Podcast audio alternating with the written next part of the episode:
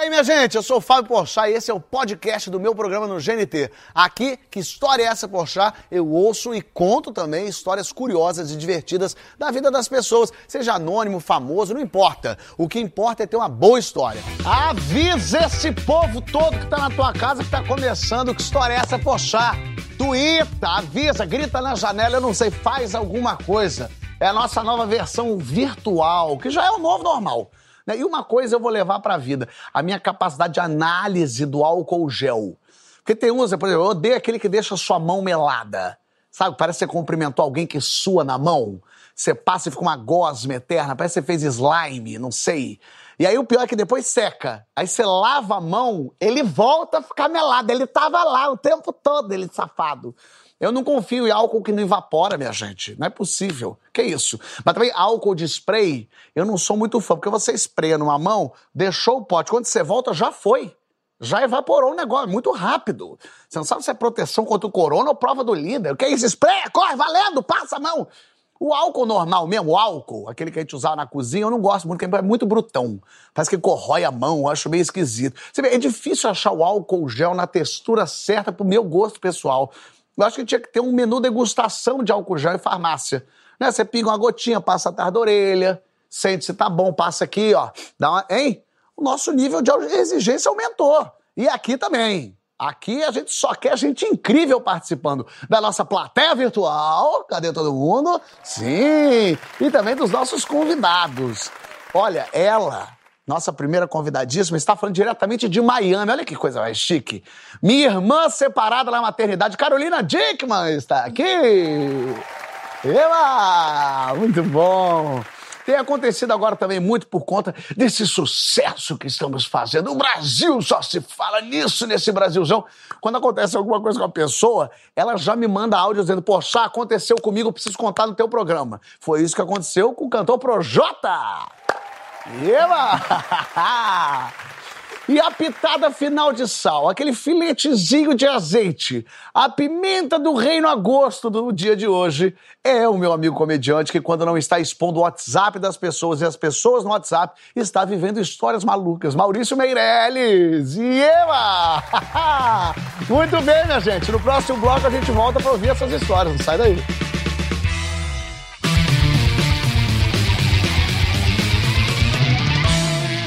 Que história é essa? Forçar está de volta recebendo Carolina Dickman, Projota e Maurício Meirelles. E eu já quero conversar com a Carol, contando uma história que, que nos une, que nos liga, que é essa história familiar nossa. Nós somos parentes, o Brasil não sabe disso, mas somos. Eu estava um dia num evento, sentadinho, nem conhecia a Carol ainda. Tava eu é, e, e era no Copacabana Palace, Chiquerme. Carol, Carol Dickman já, 100 anos, ator, atriz fodona. E ela tava ali na minha frente, eu olhando, eu falei, nossa, nunca tinha visto de perto, Carol. Eu falei, gente, ela é igual a minha irmã, que aflição, ela é muito parecida com a minha irmã. E aí comentei com a pessoa que estava do meu lado, falei, gente, Carol Dickman é do lado, igual a minha irmã, curioso. Aí ela olhou para trás e falou assim, Fábio, desculpa, eu eu tenho que falar, você é a cara do meu irmão. Eu falei, meu Deus do céu, eu tinha acabado de falar aí, parecia que eu tava querendo ser simpático. Falei, eu acabei de falar isso pra ele que você parece a minha irmã. Somos parecidos, né, Carol? Idênticos, eu diria. é isso, é isso. Agora, você você tem história de pequenininha. Eu adoro história de criança, porque criança não tem, não tem controle, não tem noção mesmo que fala, né, Carol? Nem o que fala, nem o que faz, né? Mas eu gostei que você foi anunciar sua maluquice pra sua mãe de cara, né? Como é que é isso? Fala aí. Então, eu fui dormir na casa de uma amiga minha. A mãe dessa minha amiga já era separada. E na minha época isso era, né? Desquitada! Ela já era mais moderna que eu, já tinha um upgrade, já era uma, uma pessoa mais nova, mais, né? Pertencente a uma nova era.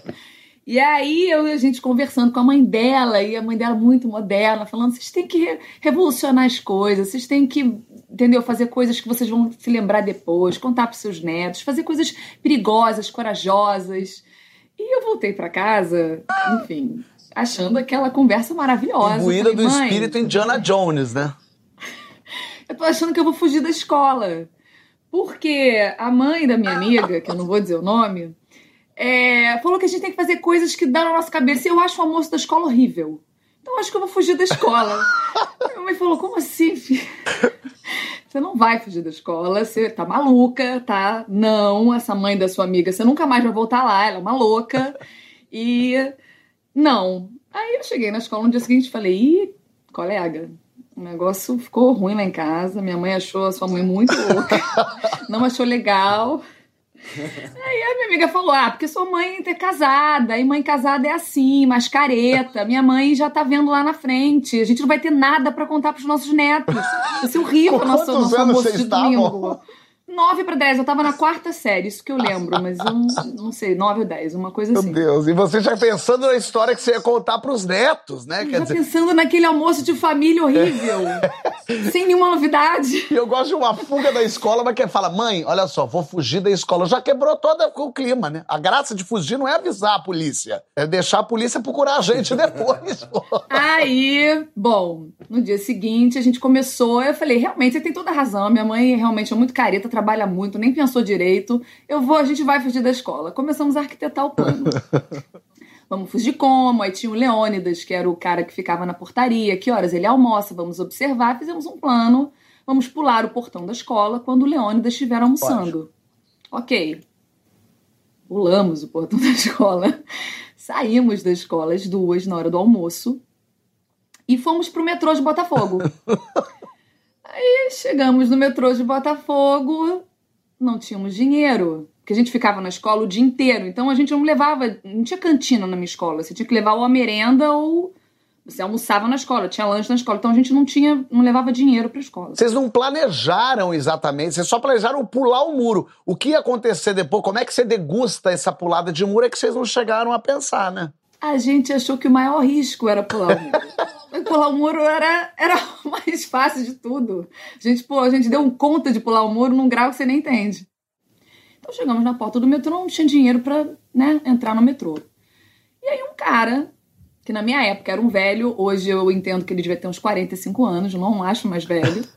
Mas enfim, ele, ele perguntou se a gente queria que ele pagasse pra gente entrar no metrô. Aí a gente falou, sim. Entramos no metrô com ele. Ele começou a conversar com a gente e eu comecei a chorar. Porque aí eu me dei conta do seguinte: eu já não podia mais voltar, porque se eu voltasse da escola eu já teria sido descoberta, meu pai já ia, nem sei qual era o castigo, qual era a palmada que eu ia tomar. Então já comecei a ficar desesperada, chorando muito. E o cara, tipo, com um problema na mão, né? Uma menina chorando. Essa minha outra amiga, tipo, muito achando tudo ótimo, achando engraçado chorar, achando tudo ótimo. E eu, desesperada, que meu pai é, é, sempre foi muito bravo. E aí ele falou: vocês fugiram da escola, né? Vamos fazer o seguinte: eu vou levar vocês lá pro meu escritório. Meu Deus! Tá? E a gente vai conversar e eu vou ligar pro seu pai. Aí eu falei: tá, mas você vai falar o que pro meu pai? Aí ele falou: não, eu vou conversar com você, eu sou psicólogo. Eu vou falar pro seu pai que vocês estavam comigo no metrô, que eu encontrei vocês, que eu conversei com vocês, que eu achei que era mais seguro vocês irem comigo pro meu escritório e eu conversar com ele para ele te buscar. Eu achei que, que cara, loucura. Falei, pronto. Pronto, achei meu anjo da guarda aqui agora, vamos. E assim, aí eu falei, você vai fazer meu pai prometer que ele não vai brigar comigo. Vou, vou conversar com Imagina, ele. Imagina, toma essa balinha aqui, toma esse. Que loucura, Carol, eu tô já apavorado. Eu, já, eu fico com a mão gelada só de contar, porque eu fico pensando se meu filho fizesse, eu nem sei o que pode acontecer com a minha cabeça. aí chegamos no escritório dele, ele ofereceu um café com leite pra gente, ó. Balinha já podia ter sido Olha aí, um café com leite. Tomando café com leite, comendo creme cracker. O moço, é. meu Deus.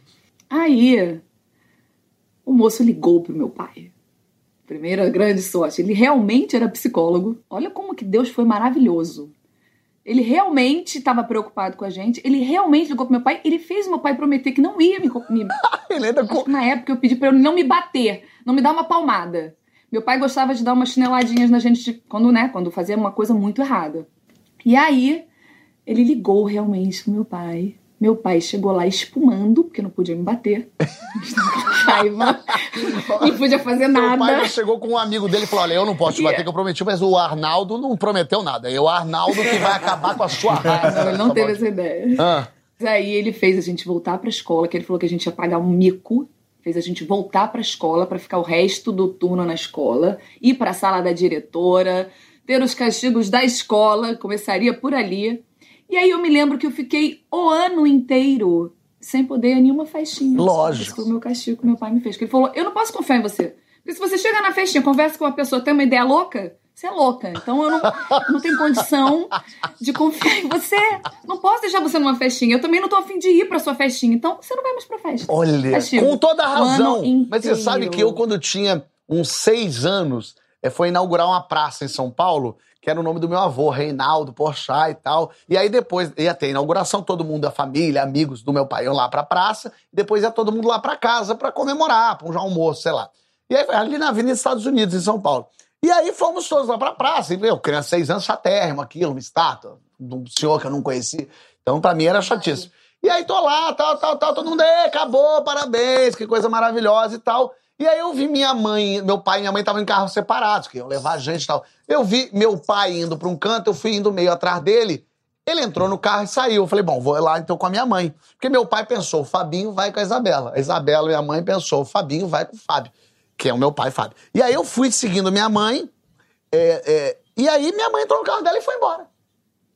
E aí eu me peguei, já todo mundo tinha ido embora, eu me peguei sozinho numa praça em São Paulo, com seis anos de idade, atravessando a Estados Unidos. Eu lembro até hoje que o sinal tava, tava passando carro e tinha um senhor do meu lado, de repente até o mesmo rapaz. E aí é, eu falei, eu não vou atravessar, eu vou só atravessar quando esse homem atravessar. Porque se eu morrer, ele morre também. Meu pensamento, você vê que ele era maldoso. Eu falei, pelo menos não vou, não vou sozinho. Aí o sinal fechou, o homem foi, eu fui juntinho com ele assim.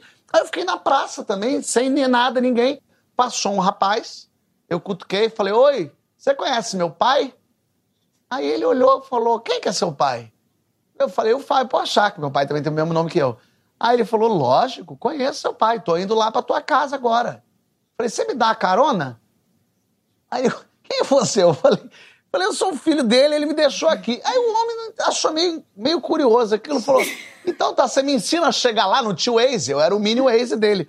Aí eu falei, ensino, vambora. Entrei no carro do moço, que podia ser exatamente o rapaz que leva crianças para consultórios médicos no centro do Rio. E aí eu entrei no carro dele e fui para minha casa, ele, guiando ele, inclusive, vira ali, vira aqui. E aí o que aconteceu foi que ninguém deu por minha, por minha falta. Porque meu pai chegou em casa pensando, tá com a Isabela. Quando Isabela chegou em casa, minha mãe viu falou: cadê o Fabinho? Meu pai, tá com você? Não, tá. Ah, deve estar com a tia Vera, porque meus primos, eu era sempre colado com eles, deve estar com a tia Vera. Quando chegou a tia Vera com os primos e eu não tava, foi, cadê o Fabinho? Não sei. Foi um segundo que eles fizeram, quê? E aí eu cheguei no carro. Oi, tudo bem? Oi, todo mundo. E aí ninguém entendeu muito, todo mundo fez, ah, tá bom, o Fabinho tá aqui. É. Ninguém percebeu que eu estava praticamente um cracudo já na rua, já pedindo esmolas no, no centro de São Paulo.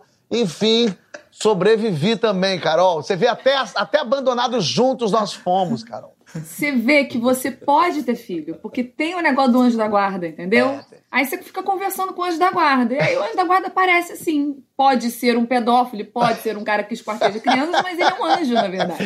Mas o anjo da guarda, ele não funciona só no Brasil, não. O anjo da guarda que funciona na França também, né, Projota? Nossa senhora. Ele protege a gente de tudo que é canto. Quando eu viajei para Paris, na época eu estava noivo da minha esposa agora, né? E a gente acabado de noivar e falamos, vamos, vamos viajar para Paris. Fizemos uma viagem. Quando a gente foi visitar a Torre Eiffel, aí tá- tava a gente na fila. Mesmo que a gente tinha pegado, tipo, tipo um Fast Pass, sei lá, como, como- na época, não lembro como que era, mas eu sei que a gente tava numa fila mais curta, mas mesmo assim é uma fila longa, demora pra caramba pra entrar, levava, sei lá, de 30, 45 minutos pra entrar ainda. E nesse tempo todo que a gente ficou nessa fila, tinha uma senhora que ficava esbarrando na gente, principalmente em mim. É, era um casal que estava atrás da gente, eles deviam ter por volta de uns 50 e poucos anos, assim, e a gente não entendia o que eles falavam, não sei nem de, de que país eles eram, qual a língua que eles falavam. Sei que essa moça, ela ficou esbarrando em mim por 45 minutos. Ela batia, batia no cotovelo, Mas ela batia, ela esbarrando, girava. Aí às vezes ela delicado, que às vezes ela tava propondo troca de casal e tu não sacou. Às vezes era isso, era um roçando pra ver quem sabe não vem, quem sabe que é isso. Porque às vezes era uma coisa um pouco mais, mais bruta, mas às vezes ela simplesmente ficava encostada. Olha, e ó, Sabe aquela pessoa que você viaja de avião e a pessoa não tem problema de ficar com o braço encostado no seu, assim, o seu tá no ônibus, seja onde for. Eu nunca gostei de ficar encostado. Se você, eu, eu andei muito de trem, andei muito de trem, busão lotado, e aí não tem como você não estar tá encostado. Mas quando eu tenho a oportunidade de não estar encostado, você prefere, eu né? É melhor a possibilidade de não trocar fluidos com desconhecido. Você estava antevendo corona já desde aquela época. Exatamente. Exatamente, mano. E a minha esposa é igual, igualzinha também. Ela ela não gosta. Então, ficava a gente em português falando: Meu Deus, mas essa mulher, meu, do inferno, que não para de encostar na gente. E a gente tava em pânico, em pânico, em pânico. Beleza, 45 minutos se passaram a gente na fila. Subimos lá o elevador lá para subir pro, pra torre. Estamos lá em cima da torre, nossa, que maravilha, que lugar incrível, que, que vista magnífica, que, que incrível, que, que sensação sublime de estar aqui em cima da Torre Eiffel, podendo contemplar essa vista. E aí viro para trás por dois ou três segundos. Eu virei para trás para ver alguma coisa que estava atrás. E aí, quando eu voltei, eu simplesmente encochei a moça. Ah, não era sua mulher mais. Eu tava com a minha esposa. Não era mais a minha mulher. Eu abracei a mulher por trás. Eu, ó, eu, não, eu não tava mais vendo essa mulher lá em cima. A gente não se viu lá em cima. A, a tática dela fila. funcionou, Projota. Ela foi roçando, roçando, chegou lá em cima. Ah, esse garanhão aceitou, esse maluco. Vem aqui, pega aqui, roça essa barba aí aqui atrás, sua doida. e foi. Parecia cena de filme mesmo. Eu peguei aqui no que eu olhei. e ela. E ela. Ela olhou para trás e, e, enquanto eu tava, sorry, sorry, ela, ela, ela, ela deu um sorriso. É lógico, ô Projota, você não sacou, Projota. Ela tava querendo, era bagunça, ela tava querendo, era confusão. Mas e aí? Aí a senhora Meu saiu sorrindo sério. e você ficou ali na situação do quê? Será que vou com ela? Será que eu passa um trenzinho? Pânico.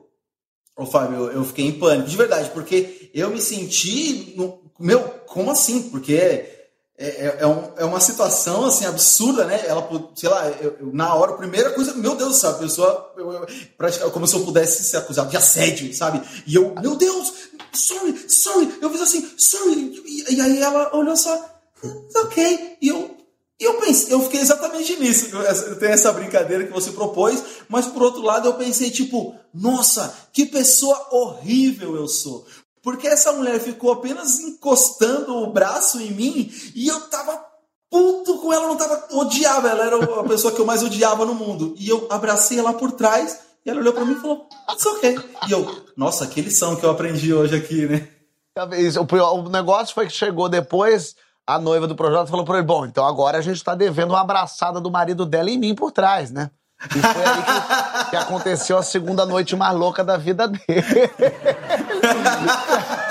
Você sabe que eu tava numa festa aqui no Rio dia, tava com minha ex-mulher, faz muito tempo, e aí o, minha irmã tava na festa também. A gente nunca saía muito, minha irmã morava em São Paulo e tal. E minha irmã tava na festa, ah, rindo, dançando e tal. Fui pegar uma bebida. Quando volto, vejo minha irmã de costas dei-lhe uma tapona na bunda. Puta! Ainda falei um puta! Meu amigo, não era minha irmã, era uma moça. Que me olhou com uma cara de, bom, é, vamos começar um mata-leão agora. E, e, eu, a mesma reação tua, eu, pelo amor de Deus, eu te peço perdão. Mas daí, como é que vocês. Aí eu falei, olha só, é a minha irmã. Só que mesmo assim, ela falou, mas por que, que você bate na bunda da tua irmã e grita puta? Eu falei, eu não sei, eu tava brincando, eu tô com saudade dela faz tempo que ela não vem. Ela tá aqui. Aí juntou umas amigas, uns caras, o que que tá acontecendo? E eu, minha gente, a tua bunda é muito semelhante à bunda dela.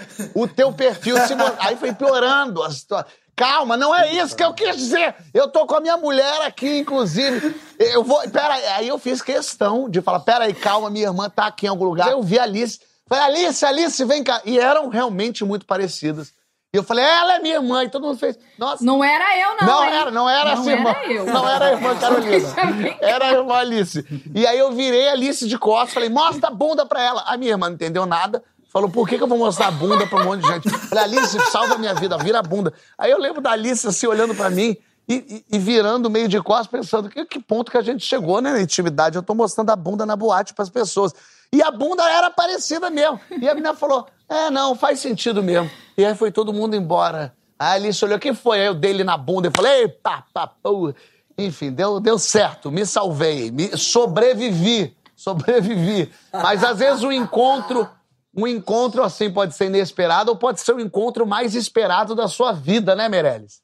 Pois é, cara, a minha história é sobre o dia que eu descobri que eu, infelizmente, sou adulto. É sobre isso que eu queria contar. E eu descobri isso há quatro anos atrás. Eu tenho 36. Com 32 anos eu descobri que eu era adulto. Como assim? Me fala aí. Que...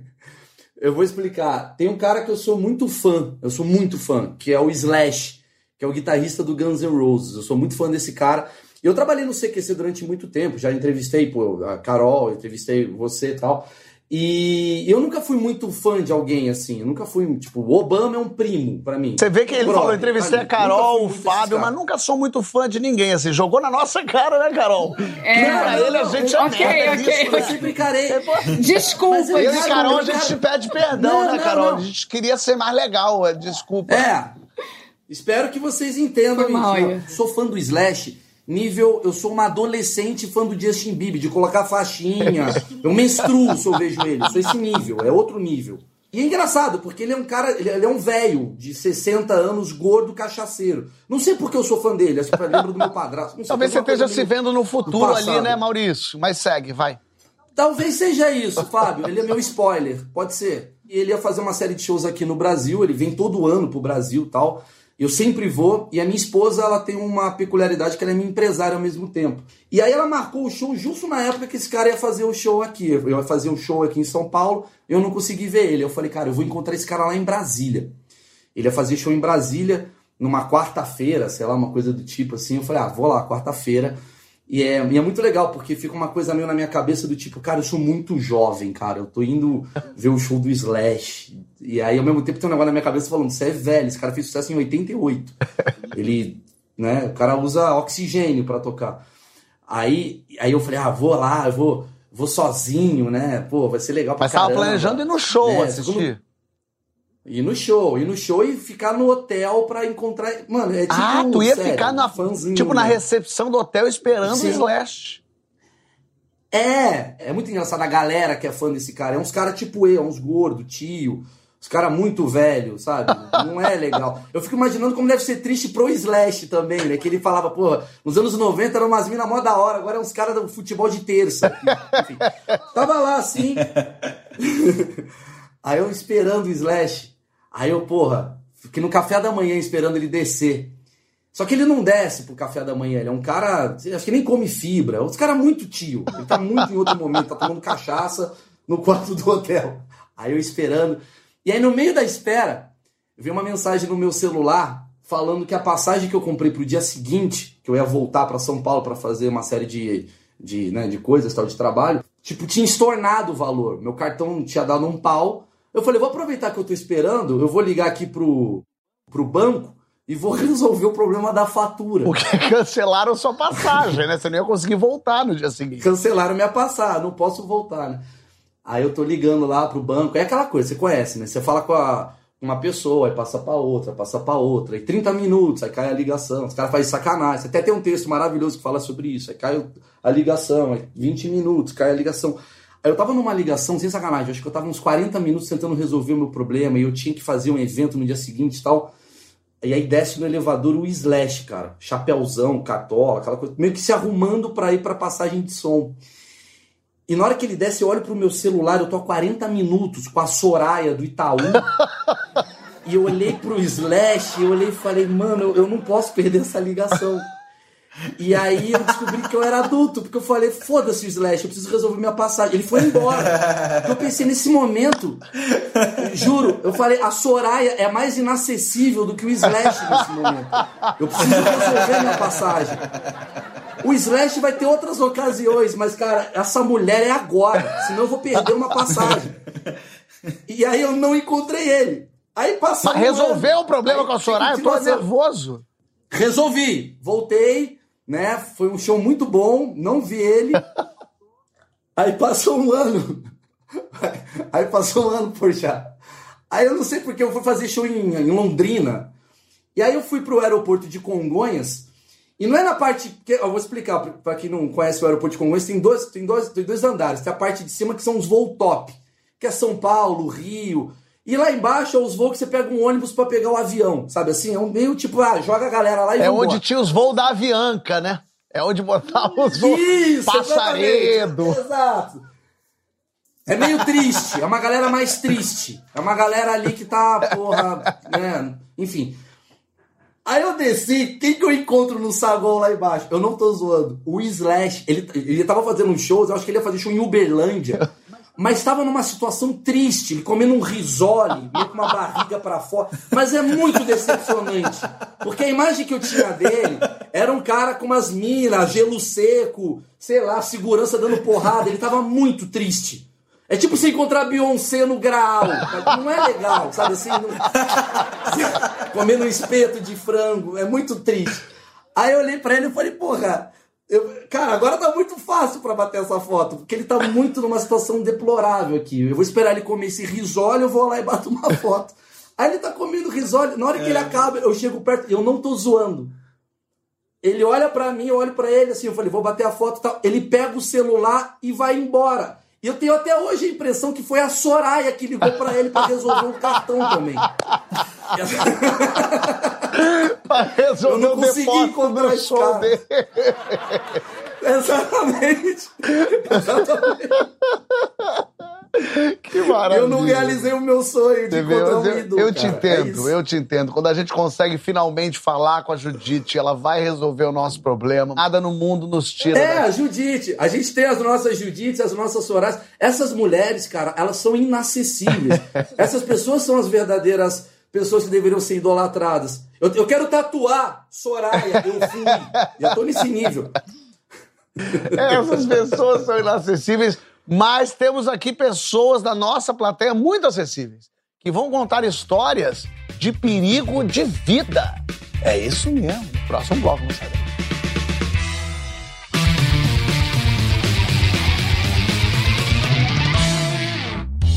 Que história é essa? Porchat está de volta, hoje recebendo Projota, Carolina Dickman e Maurício Meirelles, além da minha plateia virtual, vinda de todos os cantos deste mundão de meu Deus, e agora é hora de ouvir uma história de vida ou morte.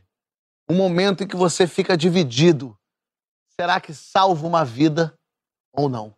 É a hora de falar com o Robson. Robson, tudo bem com você? Oi, Fábio, tudo bem? Que maravilha. Me conta, Robson, você estava aonde? Eu estava andando de jet ski em Rio das Ostras. Tá boa. Como é que é? Quantos anos você tinha? Eu era bem pequeno, eu tinha ali cerca de 5 para 6 anos. Já estava andando de jet ski assim, com essa habilidade? Não, e fica muito pior a história. Vamos lá. Desde bem pequeno, eu sou apaixonado por carro, moto, enfim, qualquer veículo automotor eu, eu sou apaixonado. E o meu pai sempre incentivou isso, acho que porque eu herdei isso um pouco dele. E aí eu tive moto elétrica, tive kart, enfim. Só que eu era uma criança encapetada. Eu não tinha noção para usar nada daquilo. E aí uma vez eu dei um pinote na minha avó com uma moto elétrica, fui para perto de uma rodovia. Enfim, era uma criança fora da caixinha, assim. E aí um dia meu pai foi e chegou com jet ski. Fiquei louco, eu não via a hora de de dar um pinote com o jet ski com a tua avó e jogar lá longe.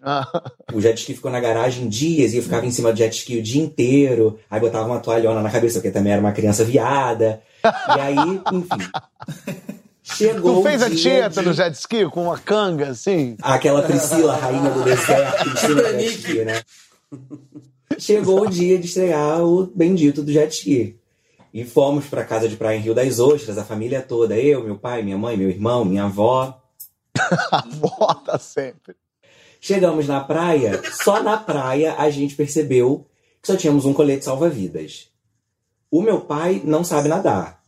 E, somado a isso, ele tem uma deficiência na perna que impede ele de, de fazer qualquer coisa, assim, ele não consegue boiar. Peraí, é eu, olha aqui, Robson, deixa eu dar uma, só uma parada estratégica aqui. Porque você falou assim, eu era criança meio maluca. Mas eu tô achando a tua família deixar você com seis anos, montar na moto com a tua avó e dar um pinote, a culpa não é da criança, é dessa família louca. Que está agora materializada na figura do seu pai, que não sabe nadar e compra um jet ski.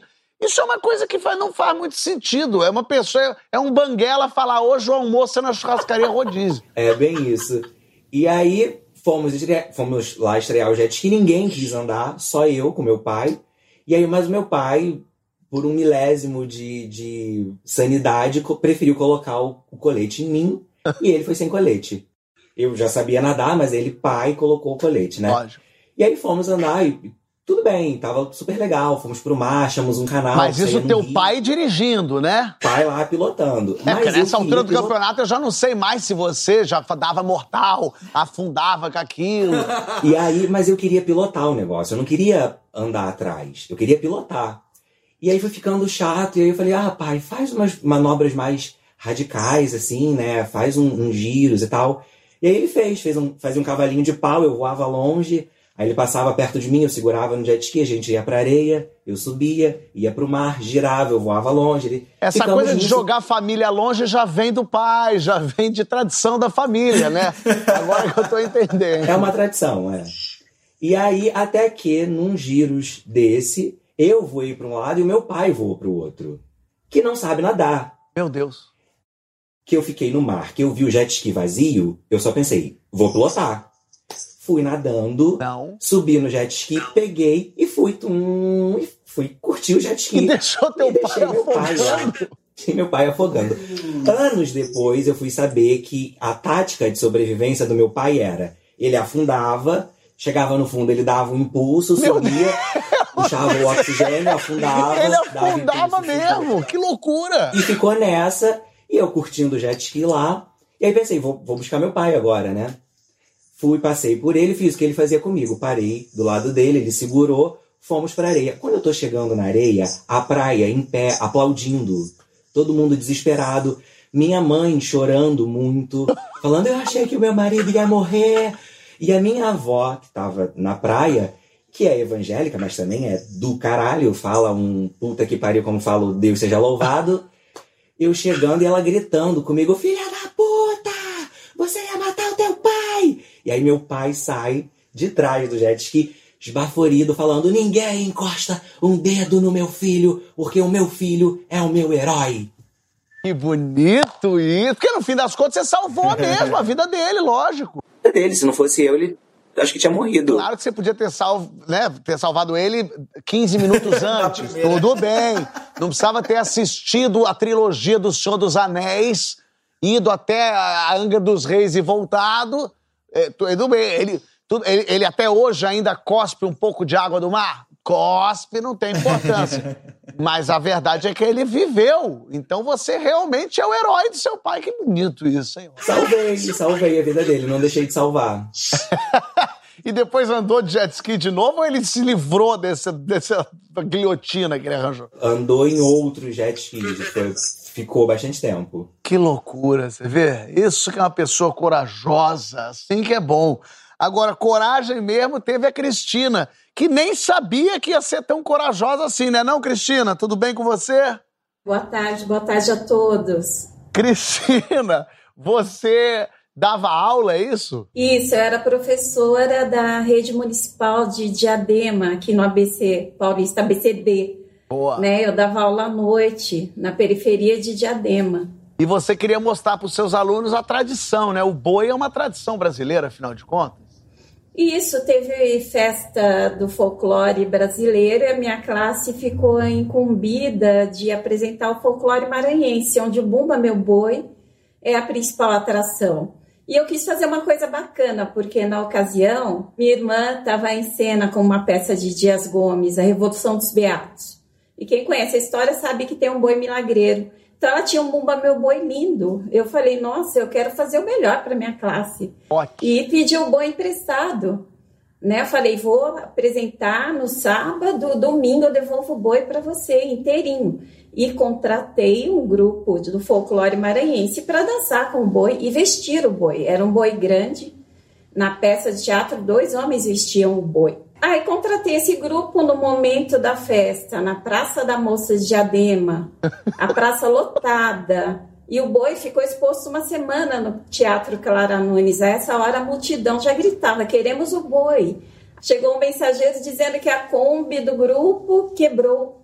Puxa vida. Nada contra a Kombi, mas parece que Kombi sempre quebra, né? Uma coisa, né?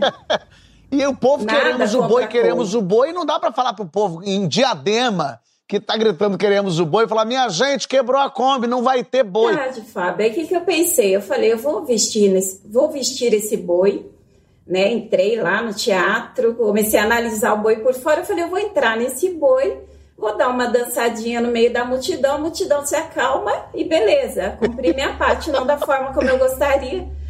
Aí entrei no boi, pus uma almofada nas costas, porque ele tinha uma armação de arame, e saí na multidão. Boi pesado, boi para dois homens. Quando eu pus o pé na praça, eu só vi a multidão gritar: Olha o tinhoso, o chifrudo, vamos matar! Ó o chifrudo! Eu falei: morri. Começaram a empurrar o boi, jogar o boi de um lado para o outro, uma coisa de louco.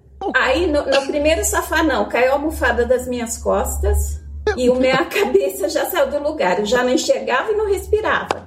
Eu só enxergava o chão. E eles batiam no boi? Né? Batiam, grudaram no, no meu chifre, digo, no chifre do boi. E foi aquela loucura total. Quando eu vi um chifre no chão, eu falei, agora eu morri. Porque se não me matarem aqui, o grupo de teatro vai me matar amanhã. Porque estão destruindo o boi. Mas as né? pessoas imaginavam que tinha gente dentro do boi, as pessoas estavam batendo no boi. Olha, eu não sei, eu acho que já era meio tarde, já tinham bebido muito. Sei lá, eles achavam que o boi tinha vida própria, não E sei. mesmo que tivesse Mas vida própria, pode olhei bater pra- boi, olha as fora bolas. Eu vi um coturno, eu falei, deve ser um policial, comecei a gritar, socorro! Ele levantou assim a saia do boi e falou, tem alguém aí, é? Eu falei, não, seu filho da mãe. Tem ninguém aqui, não. O que, que você quer? Eu falei, me tira daqui, pelo amor de Deus.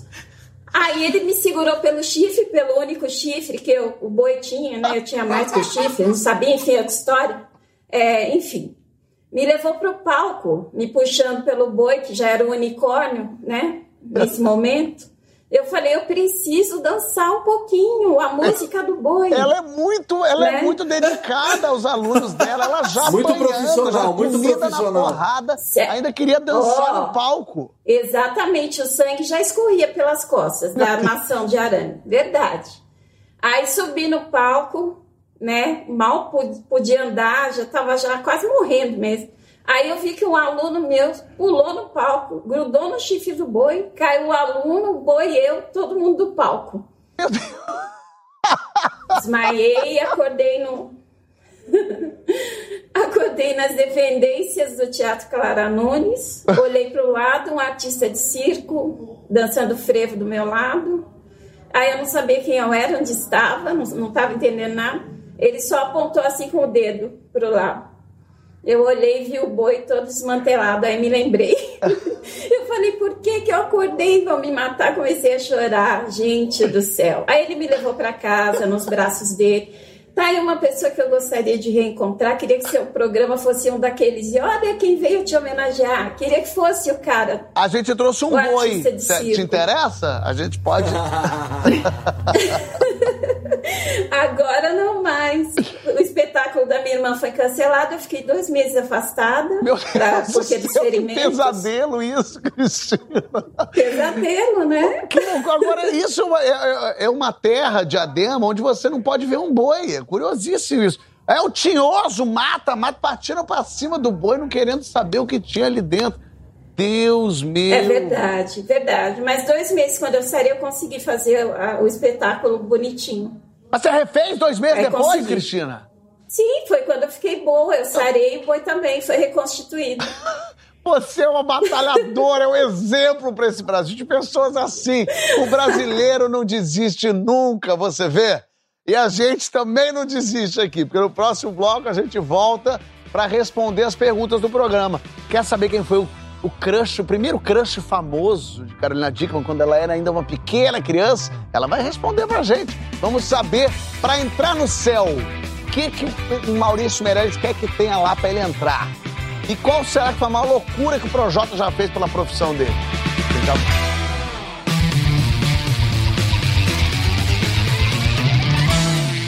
História é Essa Coxá está de volta, recebendo Carolina Dickman, Maurício Meirelles e Projota, além de todos todas essas pessoas fofoluchas que estão na nossa plateia virtual. Muito bem, chegou a hora das perguntas e eu quero saber de vocês qual a primeira lembrança que vocês têm da vida. Projota. Nossa. Nossa, essa é, é difícil. A primeira lembrança.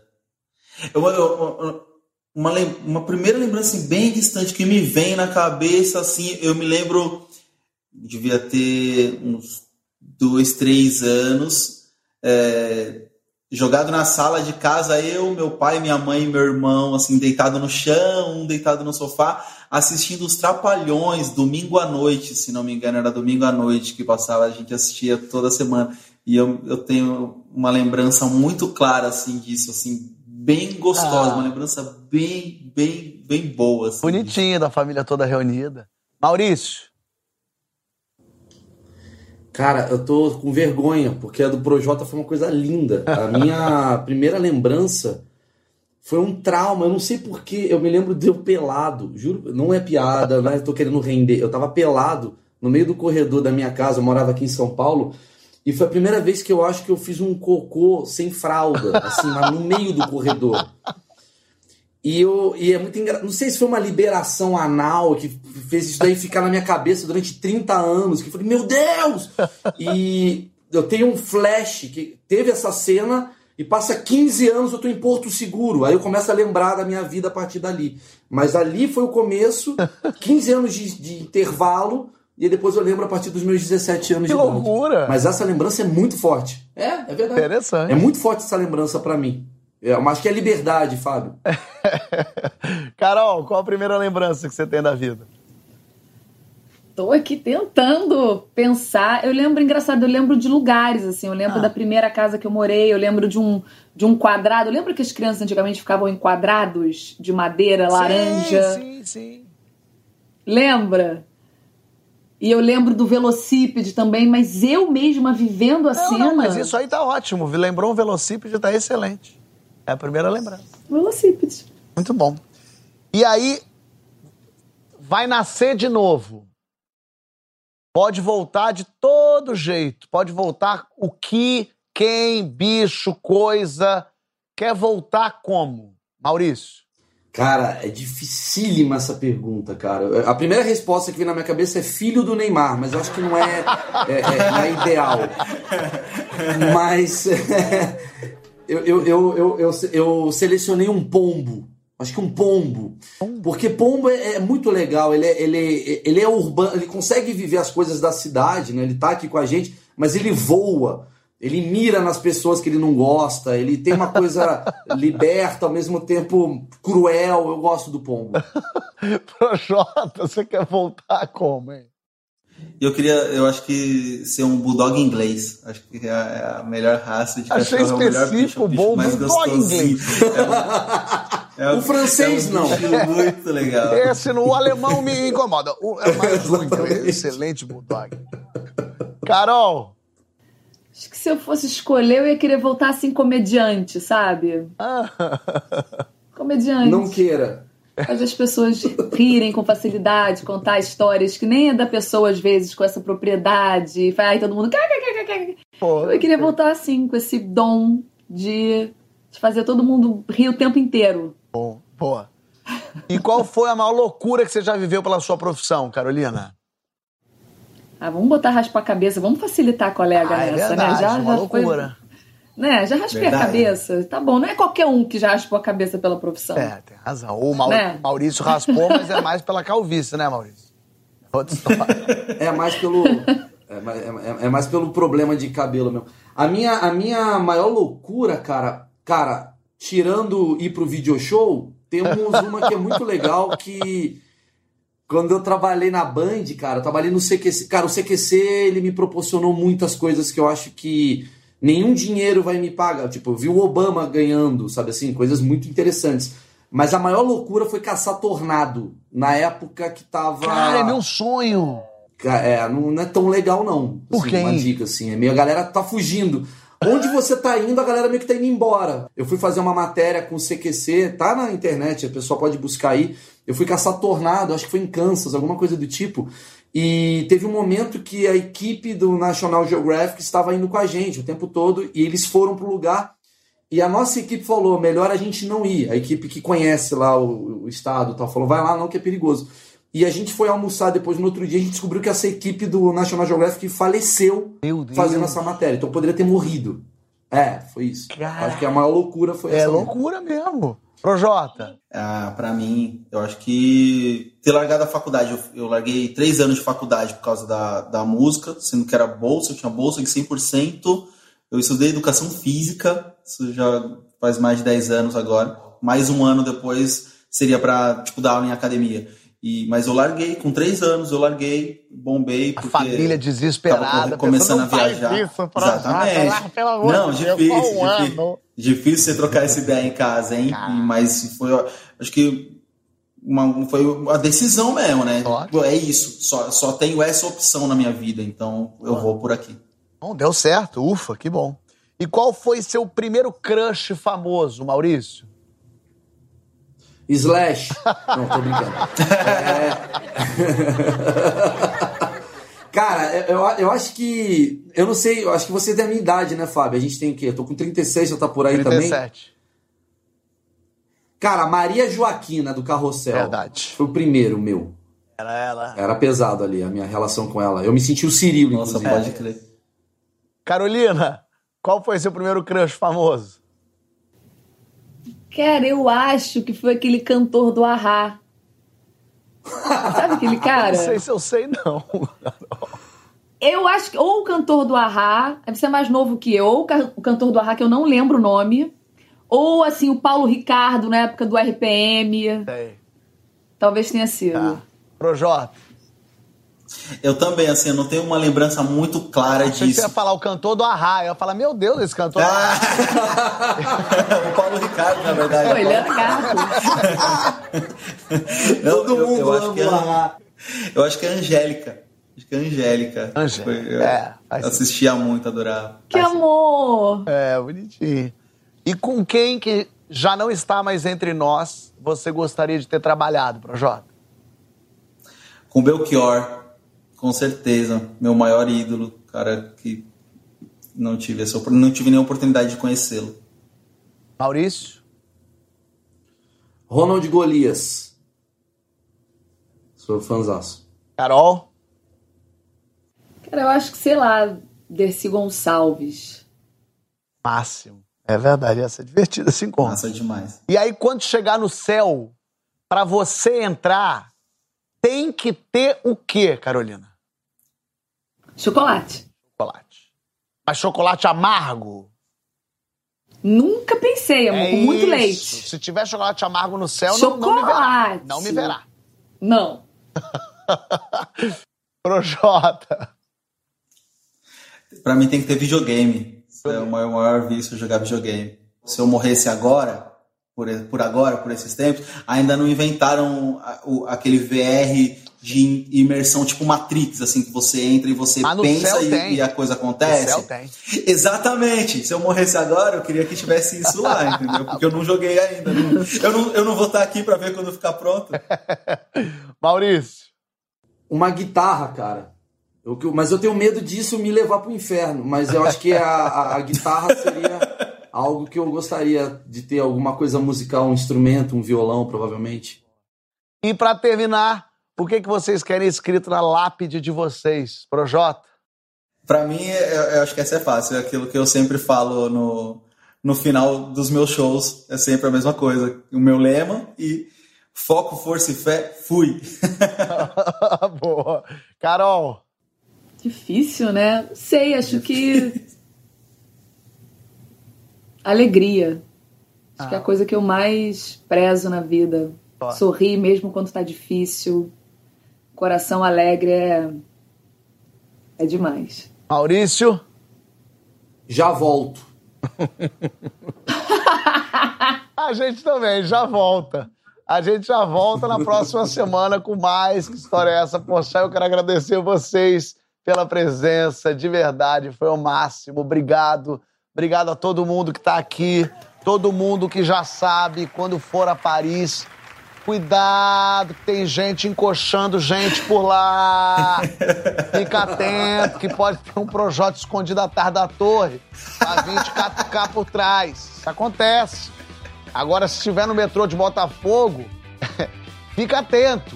Tem uns, uns, uns psiquiatras, uns psicólogos que caminham por lá ajudando as pessoas, levando elas para consultórios. Fica, fica atento, dá uma olhada ali direitinho. Às vezes não é um psicólogo, às vezes só slash, comendo risole, esperando pro show, alguma coisa assim. Mas o importante Ou é. a Soraya, né, gente? Ou a Soraya! Ou a Soraya. Ou a Soraya, é verdade. De resto, você já sabe, né? Quer ouvir história, quer contar história? Aqui é o seu lugar. Valeu, minha gente. Fui.